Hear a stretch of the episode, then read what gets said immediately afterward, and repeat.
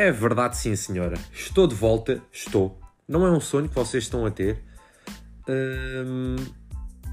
E sim, bem-vindos a mais um episódio. Quem diria que passado quase um ano depois, eu decido voltar aqui como se nada tivesse acontecido, como tivesse feito um episódio na semana passada. E vamos fingir que eu fiz um episódio na semana passada e que não se passou um ano.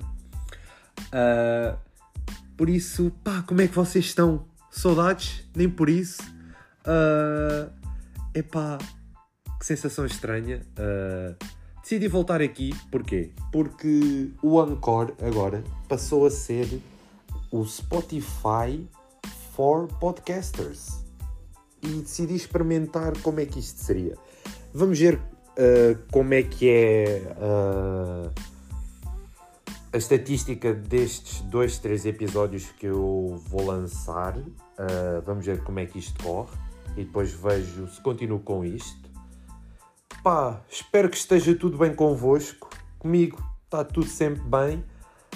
Por isso, pá, peguem aí no, nos vossos aperitivozinhos, ah, na vossa bebidazinha, enquanto desfrutamos aqui da companhia uns dos outros e me ouvem a falar sobre assuntos não muito interessantes, mas que eu os faço tornar de facto um pouco interessantes.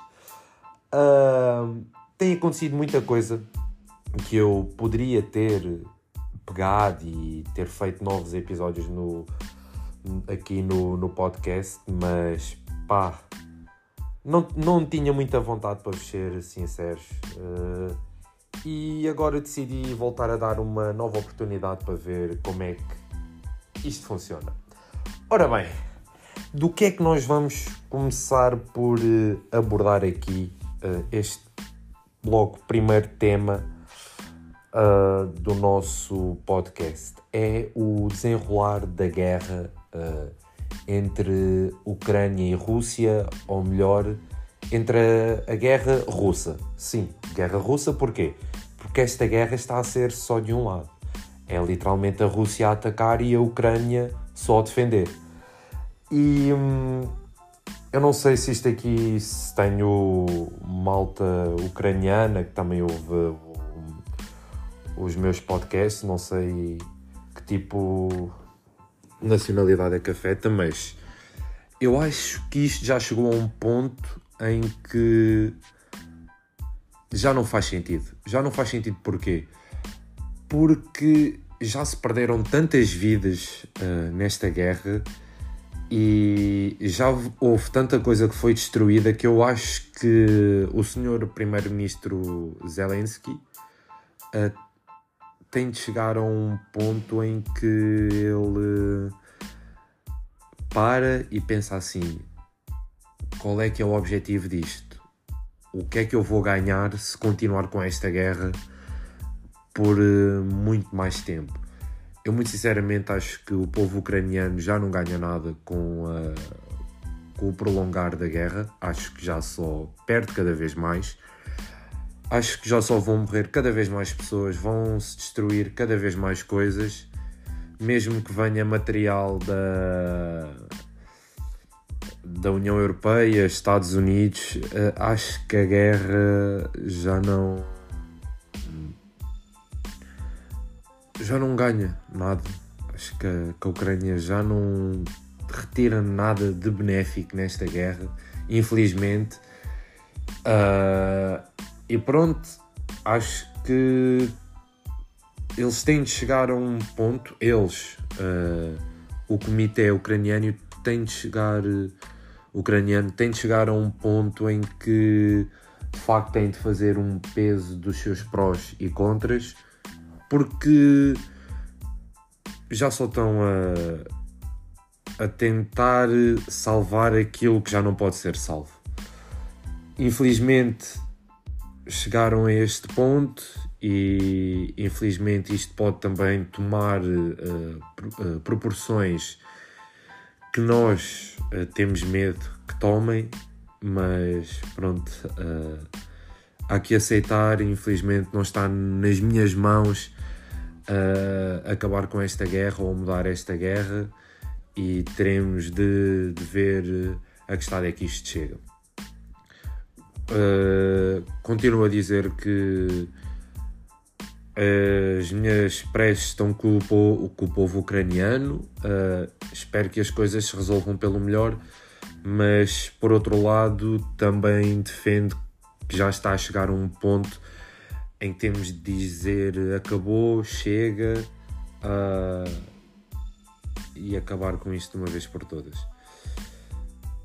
Ora bem, uh, metendo este assunto de lado, bem, isto hoje não são não são tópicos nada nada bons porque estou aqui a olhar para a minha filhinha. Vocês sabem que eu faço sempre a filhinha com os tópicos e pá, saímos de uma guerra e entramos para outra. Qual é que é esta nova guerra? É em Portugal.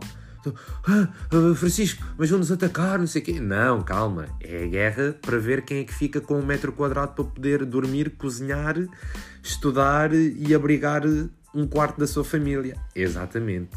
Arrendar casa. Não está nada fácil, não é, meus amigos? Não está nada fácil arrendar uma casa em Portugal. Pá, eu acho que isto aqui um, deve ser uma medida que o nosso grande primeiro-ministro deve ter adotado com base na maneira como ele foi educado. Eu acho que ele deve ter vivido numa casa com os seus 50 familiares uh, indianos, kebabs, onde tinham uma grande uma grande empresa de venda de kebabs, deviam ser tops e viviam lá todos juntos e ele agora, opa, isto aqui, vamos mas é meter os portugueses aqui a viver o grande culto familiar, vamos aqui juntar uh, tios com sobrinhos, primos com primas, porque é como o grande ditado português diz, quanto mais prima, mais lhe rima, até, até parece que não sabes. Oh, oh Está ali o Sr. António Costa a esfregar as mãos, ali vai uma chamuça, um kebab. É pá, mas. Uh, é. É como é que eu usei de dizer? É triste. É triste porque um gajo quer ter aquela independência, quer sair da casa dos pais ou quando é novo sonha sair da casa dos pais não é por estar chateado com eles, não, não é por andar à bulha com eles, nada disso. Não, nunca andei à bulha com os meus pais. Apesar de ser um grande fã de WWE, mas de comédias à parte, mas eu quando era pequenino sempre dizia à minha mãe: Ah, eu quero sair de casa, assim, eu com 10 anos, eu quero sair de casa, eu vou sair de casa aos meus 23 anos, eu vou ter a minha independência, eu vou ter uma casa, vou-vos comprar uma autocaravana e agora chego aos meus quase 20 anos e digo assim: opa, uh, pois uh, se eu quero ter a minha independência, pronto, escrevo uma carta aos meus pais e digo-lhes que o apartamento que eles vão ter de pagar até aos 70 e poucos anos vai ser meu e eles têm de se mudar, infelizmente, pois, porque pá, eu quero ter a minha independência, por isso pai e mãe saiam de casa, se faz favor. E se reclamarem, eu faço queixa ao Sr. António Costa. Ou então vão vocês porque eu só estou aqui por causa dele.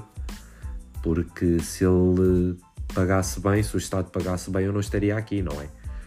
Com os meus 40 anos, com os meus dois, três filhos e a minha esposa. E. Epá, eu não sei, mas eu começo-me a rir porque eu começo a imaginar estas situações na minha cabeça e é aquele riso de merda, eu não quero que isto aconteça. Epá, porque já viram o que é que é vocês estarem assim naquele clima com a vossa mulher, não sei o quê, então, e depois abre a porta, filho, vamos jantar. Minha mãe com 60 anos já, com uma dentadura, eu ali, pronto, no ato com a minha mulher e a minha mãe chama-me para jantar. E eu, pois, acontece, não é? Quem nunca? Quem nunca foi apanhado a ter relações sexuais nos seus 40 anos pelo pai ou pela mãe? Que atira a primeira pedra, quem nunca fez isso? Ah, seus mentirosos, estão... já estou aqui a ver pedras a parar ao meu prédio porque ah, não sejam mentirosos. Ah, ah. Mas pronto, hum, infelizmente acho que as coisas não, não caminham para melhor.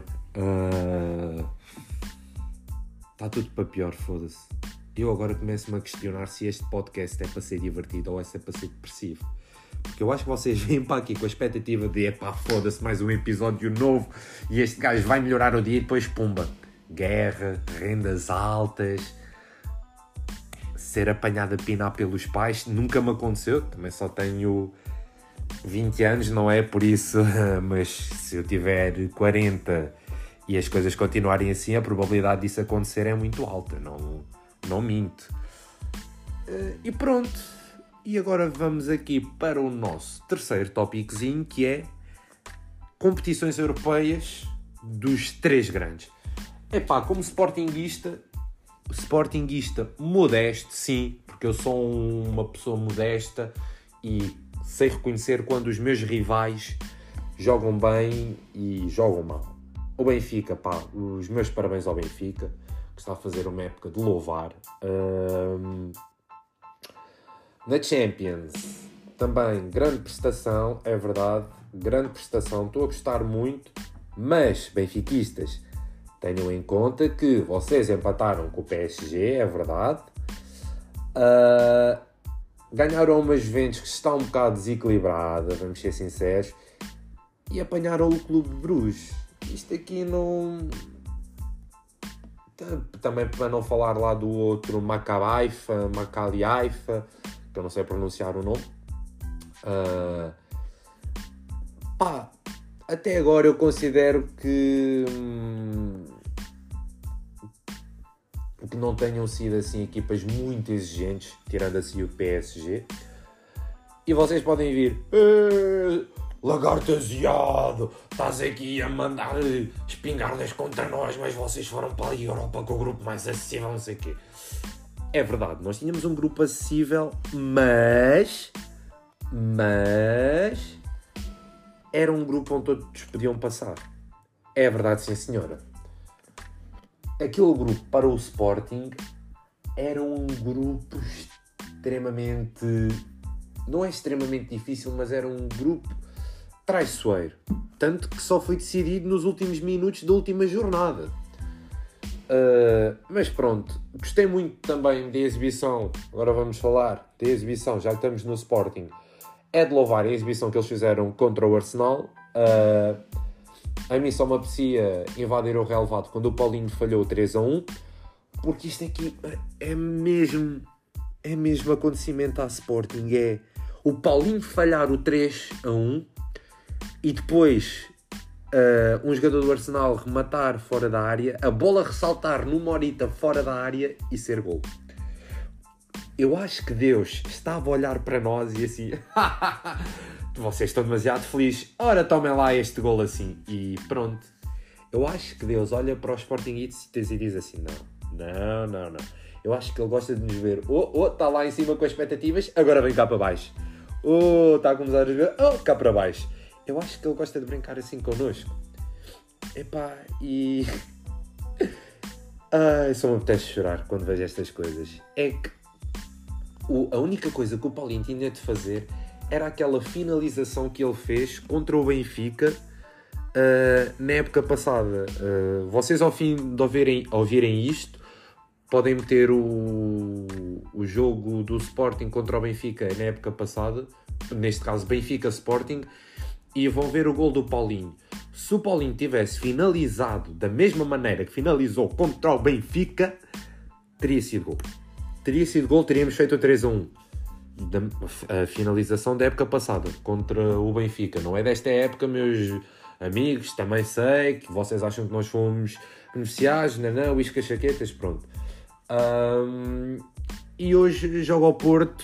Uh, com o português espero que o Porto passe, não é? Porque senão é menos um lugar para a próxima época uh, na Champions, para os clubes portugueses. Vamos ver se o Porto passa. Espero bem que o meu Sporting também passe. E que o Paulinho faça uma, uma finalização masterclass como fez na época passada uh, na casa do Benfica. E pronto. E acho que é tudo. Vocês sabem que eu não gosto de fazer episódios muito longos, se bem que ainda tinha aqui muita coisa para falar e muita coisa mesmo polémica.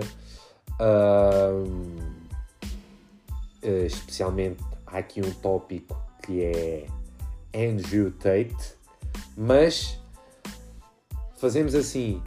eu vou acabar este episódio por hoje e vou ver como é que as estatísticas dele são. Se forem boas, se daqui a uma semana estiver nas 50 reproduções, pá, porque eu, não, eu sei que não atinge um grande público e essa coisa toda, mas se estiver nas 50, o próximo episódio fica aqui prometido que trago a minha opinião sobre o Andrew Tate, uh, coisas que eu até concordo e coisas que discordo dele, e pronto. E os prós e contras que ele tem tido na na sociedade. Bem, meus amigos, espero que tenham gostado, espero que tenham um ótimo dia e espero-vos encontrar-vos para a semana. E fui! Fiquem bem, meus putos! Tchau!